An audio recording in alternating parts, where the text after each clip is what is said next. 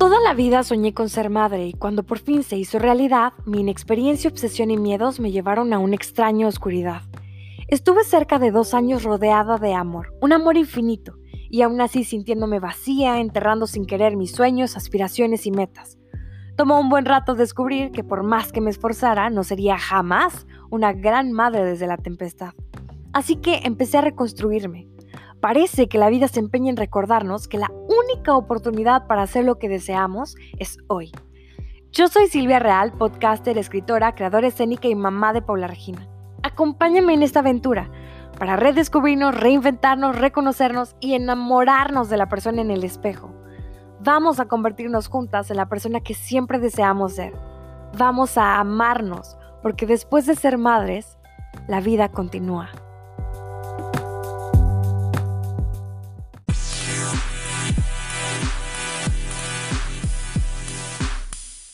Hola, hola, ¿cómo estás? Yo soy Silvia Real, bienvenido una vez más a este espacio, Sirenas en el Desierto o la perversa travesía al país de las supermamás. Te recuerdo una vez más que puedes encontrarme en Instagram como arroba real Silvia Real y en Facebook como Silvia Real, siempre al pendiente de tus intereses, miedos, deseos, anónimos, denuncias, quejas y sugerencias. Este episodio fue grabado hace tantos meses que es difícil recordar con certeza la fecha. Estuvo guardado en el cajón mucho tiempo, como muchos otros que se quedaron en la oscuridad mientras intentaba recuperarme de lo que hablaba en el microepisodio anterior. Pero quiero decirte que este episodio es más que especial.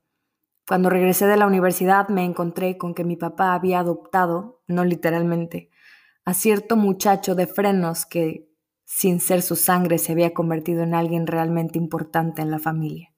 Hoy nos acompaña quien fue la persona más especial de su vida, Viene a contarnos su historia de supervivencia y a compartir con nosotras esta nueva visión de la vida después de la pérdida del ser amado y padre de sus dos hijas. Es imposible decir que grabar y editar este episodio no ha removido un montón de cosas en mí, porque siempre es duro hablar de la impermanencia y sobre todo afrontar el hecho que no todas las historias tienen el más feliz de los finales. No traigo aquí este episodio para haceros llorar, quiero más bien que nos demos la oportunidad de aprender y reflexionar a través de esta historia. Con ustedes, Mónica Nevares. ¿Cómo estás, Mónica? Bienvenida. Muchas gracias, Silvia. Muy bien, gracias a Dios. A pesar de pandemia, aquí seguimos adelante luchando por este virus que tenemos ahorita y, y pues que mis hijas puedan vivir con él, ¿no? Sepan cuál es lo que está sucediendo en el mundo y aquí estamos eh, para cualquier cosa y pues muchas gracias por la invitación, Silvia. Muchas gracias a ti por estar aquí. La verdad es que desde que empecé este proyecto pensé que era una buena idea traerte, pero la verdad es que me daba mucho miedo, pues no sé, herirte por hacerlo. Sin embargo, siento que este era un episodio que se tenía que grabar. Estoy segura que esta es una historia que se tiene que contar. Y la verdad es que te agradezco muchísimo la confianza y también quiero que si en cualquier momento yo digo, hablo, toco o menciono algo que te hiere o de lo que simplemente no quieres hablar, tú solo me lo dices y yo me detengo, ¿ok? Ok. Me gustaría, para empezar, que me platicaras de ti. Nos conocemos muy poco, pero lo que puedo ver en redes sociales, lo que me contaban mis papás, pues se ve que eres una mujer muy trabajadora, muy fuerte, muy valiente, con muchos deseos de crecer en la vida. Quiero que me platiques de ti, platícame de eso. Sí, mira, eh, yo tengo 29 años, eh, tengo dos niñas, tengo una niña de casi 6 que se llama Paula y una pequeña de casi 3 años, se llama Ivana. Yo soy contadora, trabajo, tengo en la industria maquiladora trabajando siete años. Eh, pues ahorita hice un, un lapso de, de, de, descansar un año por cuestión de lo que vamos a platicar más adelante, pero siempre me ha gustado el, el trabajar, ¿no? El seguir eh, creciendo eh, profesionalmente y como mujer, ¿no? Nunca, en mi casa, gracias a Dios, nunca me frenaron por, por ser mujer y te lo voy a decir, y por mucho menos ser una persona discapacitada. Yo soy una persona discapacitada desde los dos años, sufrí un accidente en, el hogar de mis abuelos, pero gracias a Dios mis papás fueron tan fuertes que me hicieron, que me hicieron fuerte como una mujer y a mis hermanos también, ¿no? Yo tengo dos hermanos, tengo una mayor, una menor, y siempre me trataron igual que ellos dos. Igual soy una persona normal, yo fui nadadora por 10 años, eh, pues sin presumir, pero fui este, campeona nacional, eh, pues por el, lado de discapacidad. Eh, entrenaba en México, tenía equipo en Estados Unidos, por situaciones personales, más que nada dejé el deporte y me dediqué más que nada a la escuela y pues al trabajo, más que nada. Duré pues con ese inter y conocí a, a, David, al papá de mis hijas, el amor de mi vida. Él, este, con él estuve nueve años eh, juntos, eh, engendramos una familia de, de, cuatro. Y pues ahora sí que él también me, me ayudó mucho, ¿no? El, el, poder seguir adelante, el que nunca digas no puedo, eh, siempre es inténtalo, inténtalo, ya si realmente no puedes, eh, pues ni modo, hiciste el intento y no hay que decir nunca. Entonces, es un poco de mi historia. Eh, yo vivo, yo soy de Tijuana. Muchas, muchas personas me preguntan, ay, ¿de dónde eres? De aquí de Tijuana. Pero ¿cómo? O sea, sí, o sea, mis papás son de Tijuana, yo soy de Tijuana. Dices, poca gente de tu generación que sus papás son de Tijuana. Yo soy nacida aquí en Tijuana, crecí aquí en Tijuana y pues en Tijuana y San Diego, ¿no? Eh, pero sí, eso es un poco de mi historia, Silvia. No sé, este, qué otra cosita quisiera saber de mí. Gracias por compartirnos esto de ti. Creo que es bien importante esta parte de darnos cuenta el gran papel que jugamos como papás y mamás y cómo el haber sufrido un accidente que provocó una discapacidad, dependiendo de la perspectiva y el manejo que les damos como padres, va a repercutir en cómo se va a formar el carácter de nuestros hijos. Y creo que tus papás hicieron un trabajo increíble porque siento que como papás podemos llegar a sobreproteger e incluso limitar a nuestros hijos. Y nuestra tarea debería ser pues todo lo contrario. Sí, la verdad que este me, me, me, dan mucha fuerza, ¿no? Y siempre me han apoyado en todo. A lo mejor y sí tuvieron un poco más de, de protección conmigo. ¿Por qué? Porque a lo mejor y este, el que andar en bicicleta era este, un poco más este, peligroso para mí, pero claro que no, o sea, sí, obviamente yo de repente quería hacer un deporte que mis hermanos o, o alguien más lo, lo, estaba haciendo y me decían, ok, inténtalo, inténtalo para que realmente tú te des cuenta que nosotros nos estamos frenando, tú te des cuenta que realmente no lo puedes hacer por tu discapacidad, pero pues mira, al final de cuentas, digo, hice deporte, eh, soy mamá, soy mamá de dos niñas y partos naturales. Soy contadora, eh, ahora sí que el, hoy por hoy soy el, el, el, el, pilar de la casa, ¿no?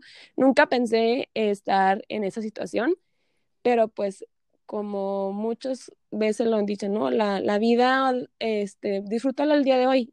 Eh, puede dar una vuelta de 360 grados el día de mañana o a la hora siguiente.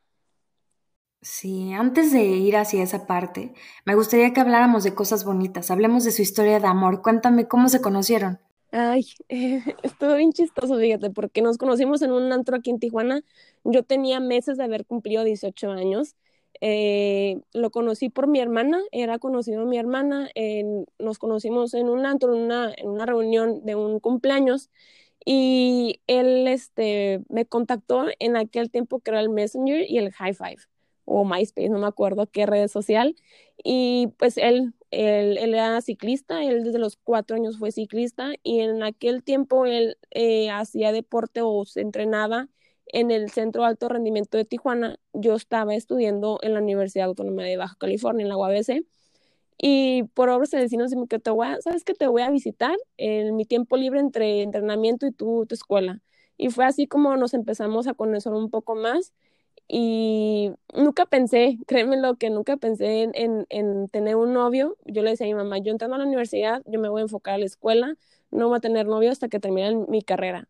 Y pues, oh, sorpresa que a los meses me hice novia de David eh, y me fui empapando de, de, de, su, de su círculo, de su, de su vida, el de la mía, eh, más que nada él con su deporte, ¿no? El deporte que él siempre fue lo que más adoró, su deporte, su, hobby, era su manera de cómo desestresarse, de, de distraerse, ¿no? Con sus amigos, eh, de sacar a lo mejor un estrés que traía el trabajo, de la familia. Entonces se iba a rodar y yo por, por mi lado hacía mis cosas y fuimos muy, muy unidos. en cuestión de que cualquier carrera yo estaba ahí apoyándolo, que si, oye, me vas a ayudar a darme mis ánforas de agua en media carrera de montaña, pues ni modo, camínale a la montaña y ahí le doy su ánfora o su coquita para que fortaleciera la siguiente vuelta, ¿no? Y pudiera, pudiera terminarla. Conocí muchísima gente gracias a, él, muchísima gente, mucha gente que al día de hoy me admira, me sigue hablando, me sigue este, saludando en la calle y le doy gracias ¿no? por todas esas amistades y puertas abiertas que me, él me, me otorgó en su debido tiempo. Y yo, cada relación es, este, te da un, un, un, aprendizaje, ¿no? Y él, con él aprendí muchísimo y pues más que nada, pues me dejó dos, dos niñas, ¿no? Dos niñas muy, muy bonitas y obviamente el, claro este, espejo de él, ¿no?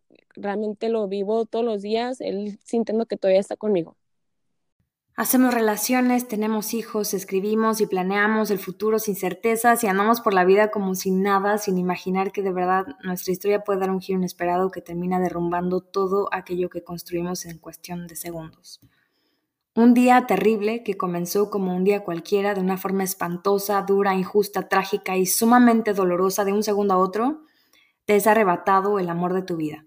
Se esperaría, por ese concepto social estúpido de la mujer débil, se esperaría que te encontraras asustada, derrotada, fragmentada, dolida, sufrida. Sin embargo, se te ha visto siempre como una mujer con mucho temple, con muchísima valentía y con una fortaleza inquebrantable para ti y para tus hijas. ¿Cómo es que logras este nivel de inteligencia emocional para atravesar esta prueba tan dura? Fíjate que, díjole, fue, sí fue difícil, pero más que nada, eh, ¿quién, ¿quién me da esa fuerza? Ellas mismas, ellas mismas me dan la fuerza para seguir y levantarme todos los días para ir a trabajar, tener un futuro mejor para ellas y para mí.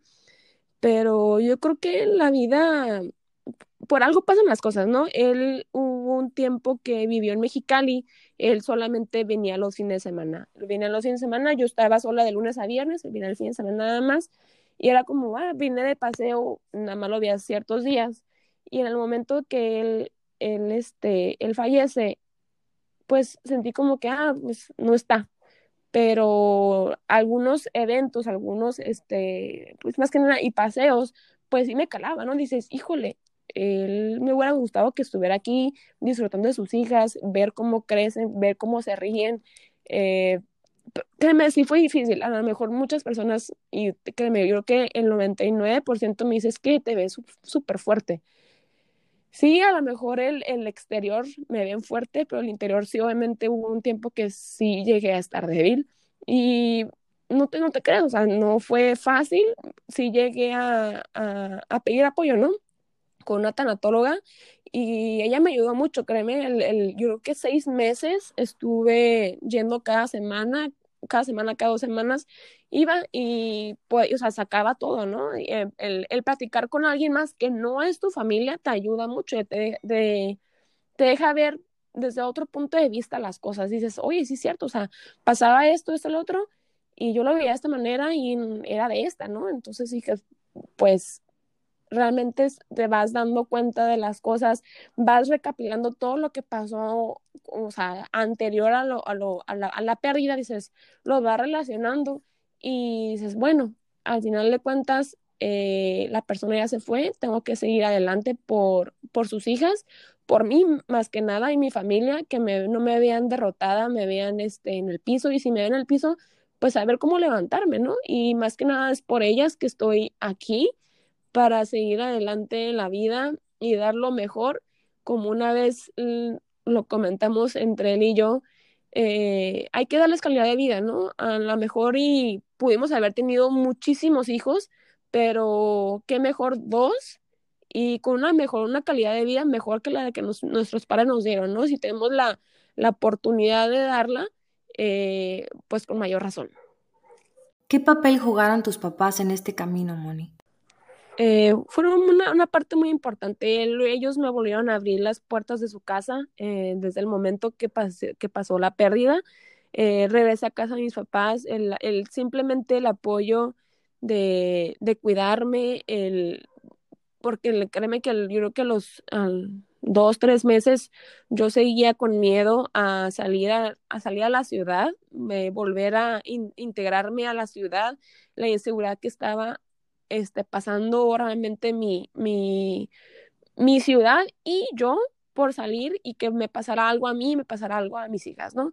Eh, pues sí, el, eh, David falleció por una inseguridad este, de Tijuana y pues dices, oye, este, somos una familia de bien, somos unos chicos que pues trabajamos y tenemos las cosas al día, ¿no? O sea, no tenemos cosas de lujo y realmente pasa lo que pasa y dices, pues, ¿qué está pasando, no? O sea, ahora cualquier persona en Tijuana puede ser víctima de la delincuencia y pues créeme que sí es algo fuerte. Al principio sí, se, sí me, me, dolía no salir. Como digo, yo era una persona que andaba para arriba y para abajo en Tijuana, en San Diego. El hecho de frenarme y ahora salir y ver hacia todos lados, pues sí es este, algo ah, con, con miedo, ¿no? Pero no nomás mis papás, Silvia. Yo creo que de los dos lados, ¿no? Mis mi, mi familia completa y la familia de él, que al final de cuentas este, me abrieron las puertas, siempre me estuvieron apoyando, que si ocupaba ir a hacer un trámite, que si ocupaba hacer esto, la terapia, con todo gusto me apoyaban completamente y siempre me arroparon con muchísimo amor y cariño, como cuando él estaba aquí en vida.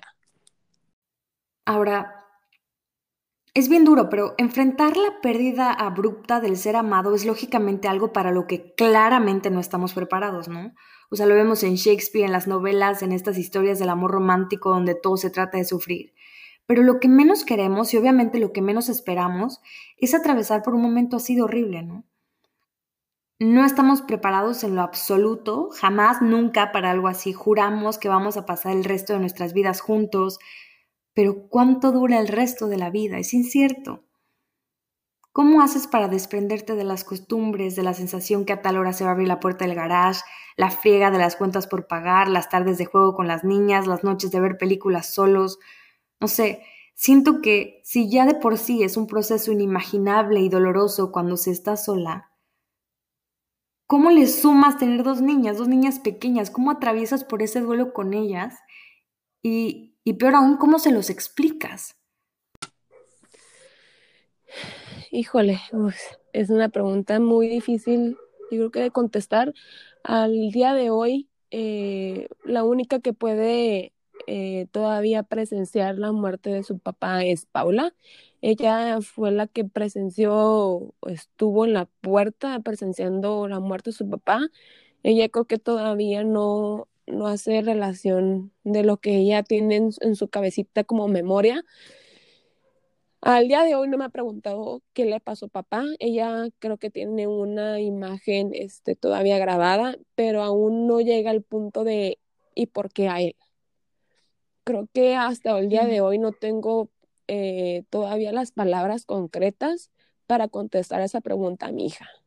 Y pues como que la, la Ivana es, obviamente es menor, el hecho de que obviamente Paula tiene que ser la hermana mayor y, que aprenda de ella, que le diga los recuerdos de su papá, mi papá hacía esto, mi papá me, lleva, me llevó a tal lado, mi papá era así, nuestro papá, mejor dicho, nuestro papá era ciclista, nuestro papá era muy cariñoso, mi papá hizo esto.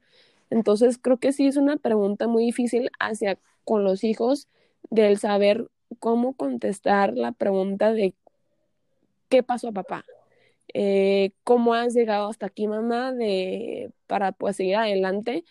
Híjole, no tengo palabras, Silvia. Hasta ahorita no sé ni cómo he llegado hasta aquí. Ay, estoy sintiendo algo muy fuerte en el estómago porque obviamente duele, pero además él era alguien importante en esta familia y no sé, además es muy duro darnos cuenta que de verdad la vida es la cosa más extraña y muchas veces es muy cruel.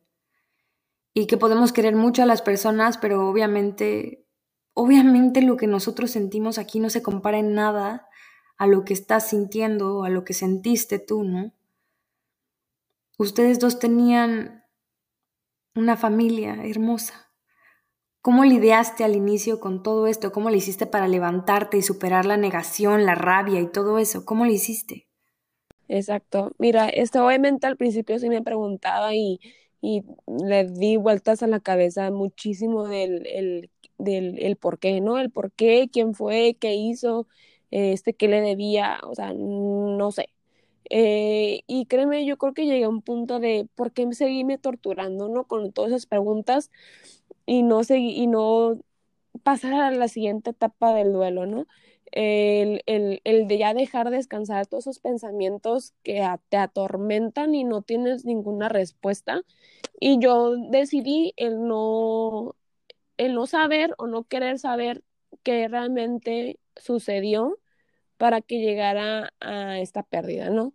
Pero sí, este, respecto a los, a los, a los planes, tenemos muchos planes, ¿no? El, el hecho de que él fallece el 30 de noviembre, nosotros teníamos el plan de en enero irnos a Mexicali a vivir.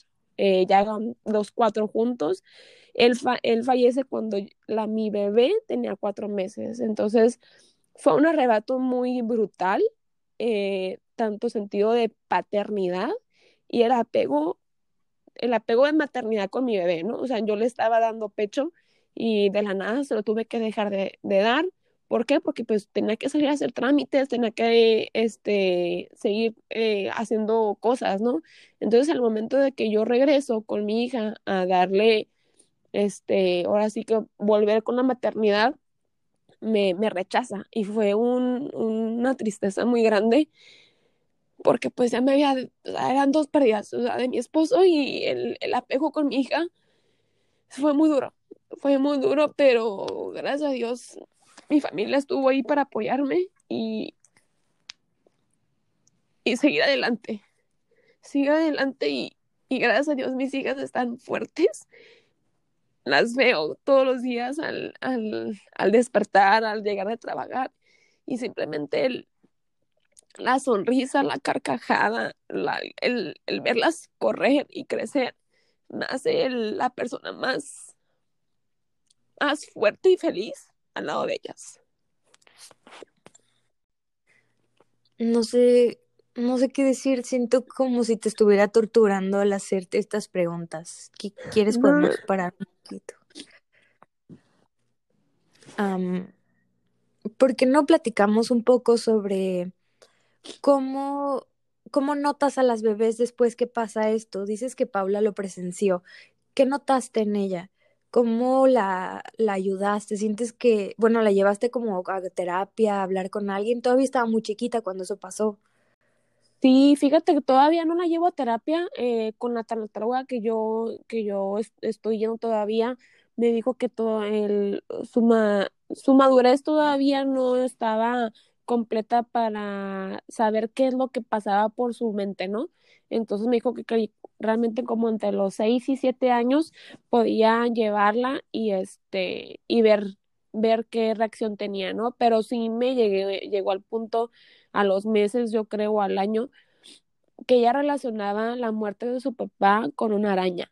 O sea, que la araña cayó al, al, al piso y se fue caminando. Y yo, pero dije, ¿era una araña o era tu papá? Me dijo, no, mamá, era una araña. Entonces traté de que ella me, me dibujara la araña en la dimensión que la veía, ¿no? Si era chiquita, grande, con muchas patas, de qué color era. Y me dice, no, pues es una araña, o sea, pero pues en el, en el transcurso que ella todavía no sabía dibujar, este, o no sabía cómo exponer sus, sus pensamientos en una hoja, entonces todavía no llego a ese punto, Silvia, de, de saber qué es lo que pasa con Paula. Pues Ivana realmente no presenció mucho, eh, o en una etapa muy pequeña, eh, pero yo creo que sí, sí el, el, el momento de afectar, ¿no? Porque sabemos que es como un mito, ¿no? Que las niñas son muy apegadas a los papás y al principio se apegaba mucho con mi papá, ¿no? Su abuelo materno se apegaba mucho y, es como una imagen mm, paterna, ¿no? De mi papá, el, el, el que llega a darle a trabajar, darle cariño, es jugar con ellas. Entonces, yo creo que voy a con ella trabajaría. Las dos es una manera muy distinta de trabajar la muerte de su papá, ¿no? Eh, una porque la presenció y otra porque realmente estará muy pequeña. Hasta ahorita no he llegado al punto, pero espero y tener todas las fuerzas para cuando llegue ese momento. ¿Y qué has hecho para afrontar el duelo? ¿Te has apegado a la música, a tus amigos, has viajado? ¿Qué te ha ayudado a sentirte mejor? Yo creo que el, el mi familia y mis amigos. El, yo creo que el viaje no, sí me hubiera gustado, pero no. Realmente mis amigos, mis, mis mejores amigos que ahora sí que vivieron mi, mi etapa con él, todo el tiempo que estuve con él, lo conocieron, supieron cómo era, este, qué le gustaba, qué no le gustaba, los recuerdos, este, anécdotas, más que nada me, me, me apoyé con ellos, ¿no? Ellos siempre me decían, él siempre estará contigo, eh, y siempre tengo, un, tengo un, un, recuerdo que mi mamá me dijo, las personas tienen un ciclo, las personas vienen por un objetivo aquí a la, a la tierra y a lo mejor, o sea, nadie sabe cuánto tiempo tenemos aquí en la tierra, en la vida. Y él este, dio lo que tenía que dar, eh, te dio dos hijas, agradece todo lo que él te dio y a seguir adelante, a seguir adelante y vas a vas a ver que todo lo que a lo mejor ahorita no te das cuenta de todo lo que viviste con él y lo que pudiste haber aprendido, a lo mejor lo tenías en tu mente, pero no tan, tan presencial, ¿no?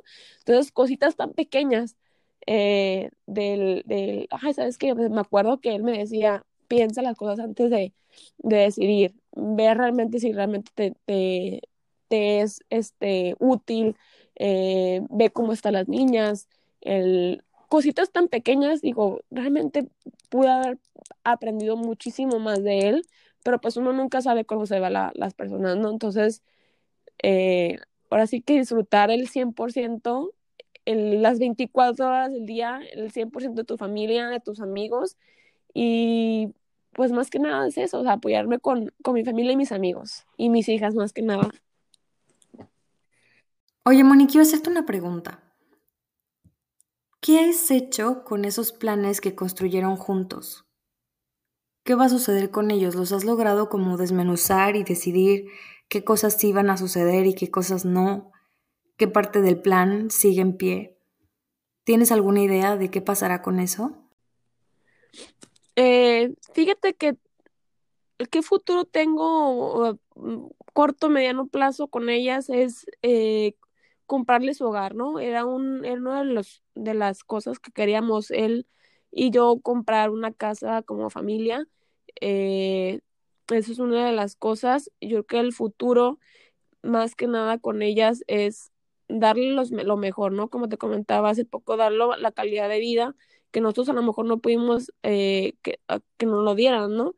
Pero, pues que sean ellas mm, realmente que no sufran un, un, una pérdida de, de un ser querido, ¿no? Como me comentaba la, la tanatóloga, o sea, realmente ahorita, hoy en día, las, hay muchas, muchos niños que desgraciadamente o nada más viven con su mamá o, por su papá, divorcios, eh, por fallecimiento, pero los niños saben cuándo eh, hacer las preguntas y todo, ¿no?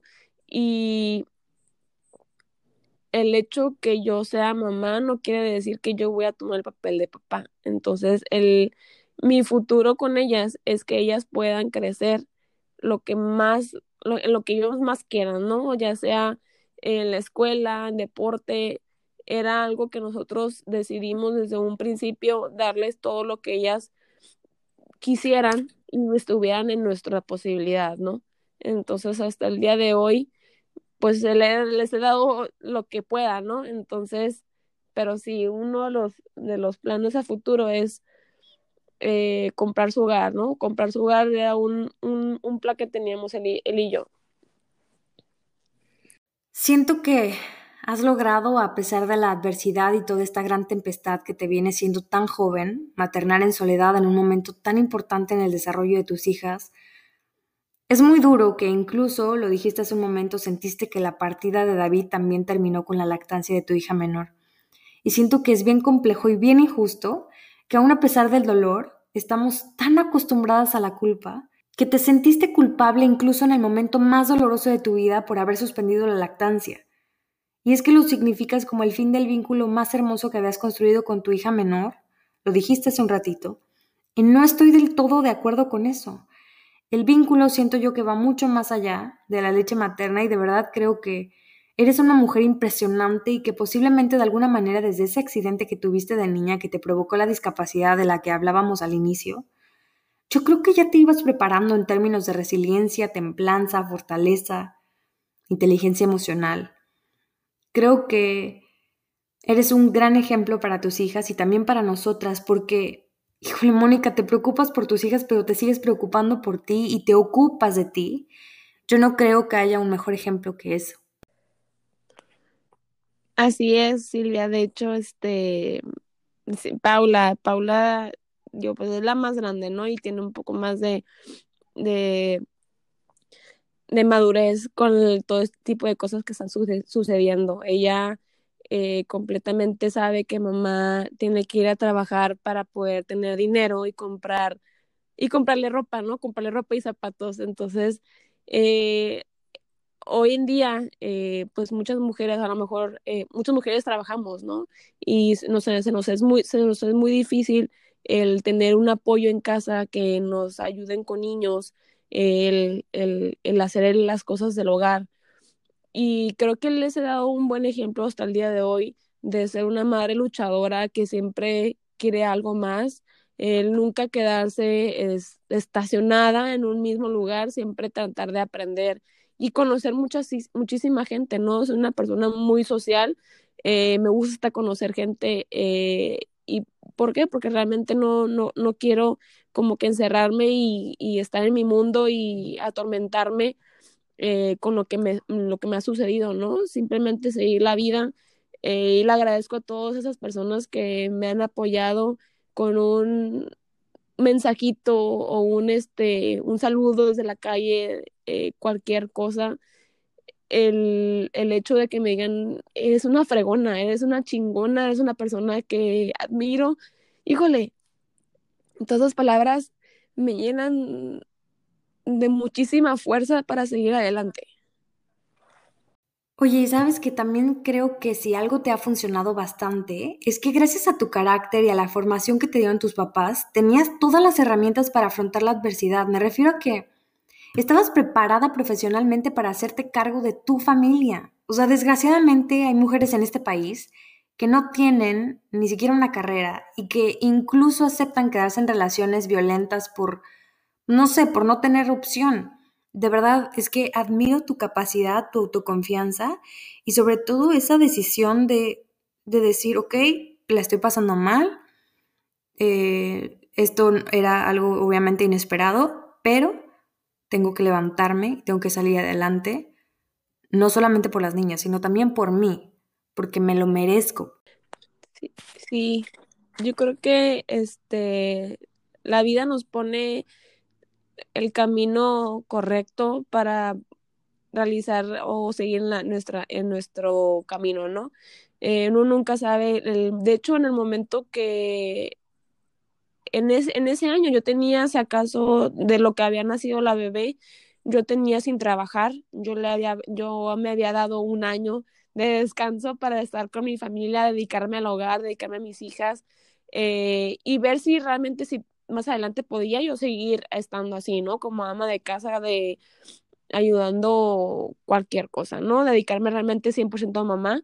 Eh, pasa la pérdida y digo, ok, date el tiempo para poder que tú puedas ganar y puedas seguir adelante y puedas seguir buscando un trabajo, un mejor futuro para tus hijas créeme que no, no fue fácil, ¿no? Dije, pues un año que voy a estar con mi familia disfrutándolo al 100%, eh, a lo mejor y viajando, eh, jugando con los otros, nosotros cuatro, yendo a comer, pero no fue así, ¿no? El, el hecho que mi vida cambió en, en, un abrir y cerrar de ojos, pues sí fue algo eh, bruto, pero como te comentaba antes, digo, la mejor y la vida ya no me, ya me estaba moldeando de estar sola por casi la mayoría de mi semana, ¿no? Eh, entonces, por algo pasan las cosas y para, y para algo, ¿no? Entonces, pues sí, ahora sí que el, el ser fuerte y seguir con todo esto me hace muy feliz. ¿Qué le dirías a una mujer o a una madre que está pasando en este momento por algo similar a lo que pasaste tú? ¿Qué consejo le darías? Nunca dejes que los demás hablen, hablen de ti o te perjudiquen de lo que piensan de ti. trata de, de verte a ti mismo, que tú mismo estés, estés feliz, estés contenta para darle lo mejor a tus hijos. Mónica, ¿sientes que has sido juzgada por no vivir el duelo de la manera que se esperaba? Así es. Sí, mal, sí, siento y mucha gente, este, a lo mejor no directamente, ¿no? Pero me decían, es que, o sea, yo te veo, pues, normal, ¿no? O sea, pues es que tampoco voy a estar llorando en cada esquina. Yo tengo mis ratos, mis momentos para llorar y le lloré bastante, pero tampoco voy a estar cada vez que vea a alguien eh, llorándole para que me vea que estoy triste, ¿no? O sea, es por eso que la gente me ve fuerte por fuera, pero pues yo en momentos y, y lugar donde tú puedas este, ser débil y poder sacar todo lo que traes. Sí. Es que creo que muchas veces las personas como que esperan encontrar el mismo patrón de duelo en todos. Y lo cierto es que en esos momentos, no sé, como que, híjole, es que el cuerpo es tan maravilloso que reacciona en automático. Siento que de pronto se enfoca exclusivamente en cumplir con ciertas tareas que son necesarias como para afrontar el duelo. Siento que es, no sé, un tipo de mecanismo de defensa. Y que ya en privado, cuando nadie puede ver qué está pasando, entonces pues ya sale lo que es inevitable, ¿no? Así es, sí, ¿no? O sea, pudimos, este, y como te digo, yo seguí con mi rutina de, de, mamá, llevando escuela, eh, haciendo mandado y haciendo pendientes, ¿no? Como toda mi semana normal, pero pues la gente yo creo que, quería que verme tirada, eh, deprimida, pero realmente yo no le puedo dar, yo no le puedo dar esa imagen a mis hijas, o sea, como yo ser débil ante ellas, sí, lo que sí es, este, y todavía repito a mi familia, si mis hijas me ven llorar, que me vean llorar, o sea, para que sepan que tu mamá también puede estar triste, no nomás ellas. Entonces, tu mamá también tiene sentimientos, mamá también puede llorar, mamá también puede estar feliz, entonces no son los únicos ellos. mamá también es un ser humano que puede tener cualquier sentimiento y puede también tener errores, entonces es una de las cosas que aprendí en mi etapa de duelo, del de no, no, ah, es, hazte para acá para que no te vea la niña. No, no, mamá, o sea, ellas tienen que entender que pues que mamá también, a mamá también le dolió la pérdida de papá, no nomás a ella. Y qué tan importante también es mostrar esa vulnerabilidad para poder hacer que nuestros hijos también se sientan en confianza de mostrarse vulnerables ante nosotros, ¿no? Sí, fíjate, este, son, los niños, los niños eh, son muy maduros, a lo mejor nosotros, dices, ah, están chiquitos, eh, tenía muy poca edad Paula cuando falleció su papá, eh, sí, pero tenía la suficiente madurez para saber en qué momento hacer preguntas, en qué momento abrazarme y decirme, mamá, te quiero y extraño a papá. Ay, Mónica, en la temporada anterior, después del episodio de Mariana de de cabeza por el mundo. De verdad entendí que no importa cuántos años tengas en un segundo, de un segundo a otro se nos va la vida. Y posiblemente sí, como dices, pues no sé, todos tenemos un objetivo en la Tierra y de repente todo se acaba y las luces se apagan. No sé, siento que por eso es tan importante de verdad aprender a vivir y disfrutar cada segundo. Es algo que escuchamos todo el tiempo, pero que es así como una frase que pasa desapercibida y que debería ser como una ley de vida, ¿no? Genuinamente deberíamos amar, compartir, vivir, disfrutar. No sé, la vida cambia de un segundo a otro.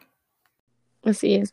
Fíjate que una de las, de las, de las cosas que me comentaba la, la terapeuta es, en este caso, los niños, ¿no? Cómo, cómo aprenden que un ser vivo muere, ¿no? Era con un, eh, con un pececito, ¿no? Un pececito que tiene una corta vida, el, el, para que sepan que realmente es una, o sea, es un ser vivo que va a morir. Yo te lo digo ¿por qué? porque yo a mis hijas, este, nunca les he llevado al panteón. Siempre es de que papá está en el cielo, papá nos cuida en una estrella. Entonces todos los, los días que salimos, este, andamos eh, caminando sobre la calle me dice Paula, mira mamá, eh, mi papá me está cuidando aquí y nos vamos que, no sé, a otra ciudad o a otro lugar que es fuera de casa, mi papá me sigue cuidando desde, desde el cielo, mamá. Entonces digo, sí, o sea, entonces, y te lo digo porque me, me decían, es que ¿por qué no llevas a tus hijas al panteón? Que vayan y visiten a papá. Yo todavía creo que no tienen edad todavía para comprender que papá está debajo de la tierra si yo le dije que está en el cielo cuidándonos en una estrella. Creo que es el momento correcto para decirles, ¿sabes que Los seres vivos mueren y se entierran debajo de la tierra. Ay, no, sí, es que a veces creemos que los niños no tienen ni idea de nada, pero, híjole, los niños son tan mágicos, tan perceptivos, que sin necesidad de decir una sola palabra, ellos definitivamente súper rápido pueden entender, decodificar, no sé, cómo como si la energía nos ayudara como a pasar ese mensaje sin necesidad de decir una sola palabra. Sí, no, o sea, este, los niños, híjole, pues es que mi realmente ahorita no me, no me, yo no, me ha tocado el, el punto de, de, llevarla a terapia y creo que va a ser un reto muy, muy grande con ella. Él va a saber cómo va a reaccionar al, a expresar todo lo que trae dentro y no lo ha podido sacar pero eso ya forma parte de la historia de vida de Paula. Ay, Moni, pues muchas gracias por haber aceptado esta invitación, muchas gracias por la confianza, obviamente por tu tiempo. Yo creo que eres una mujer, híjole, admirable.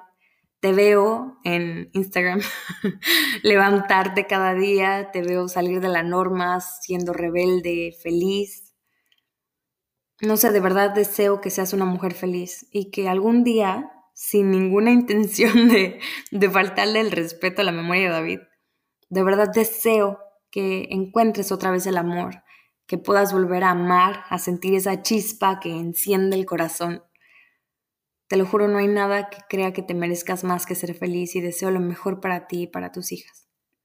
Muchas gracias Silvia eh, por la invitación y claro, estamos abiertos para cualquier otra otro podcast me encantó platicar, eh, te confieso, no me había tocado, eh, ahora sí que exponer mi, mi situación, mi, mi, vida, lo que me ha pasado abierta al público. Digo, las personas que me conocen, como digo, mis mejores amigos, eh, saben la historia y a lo mejor uno que otro sabe que falleció, pero no, no el que hubo después de, ¿no? Entonces, creo que es una, es una de las maneras de, de, de no trae después de, de, la pérdida de un, de un ser amado y, y estar un poco más libre, ¿no? Y ver a lo mejor las cosas desde otro punto y seguir adelante. Y pues claro, la vida, yo siempre he dicho, él fue mi primer amor de mi vida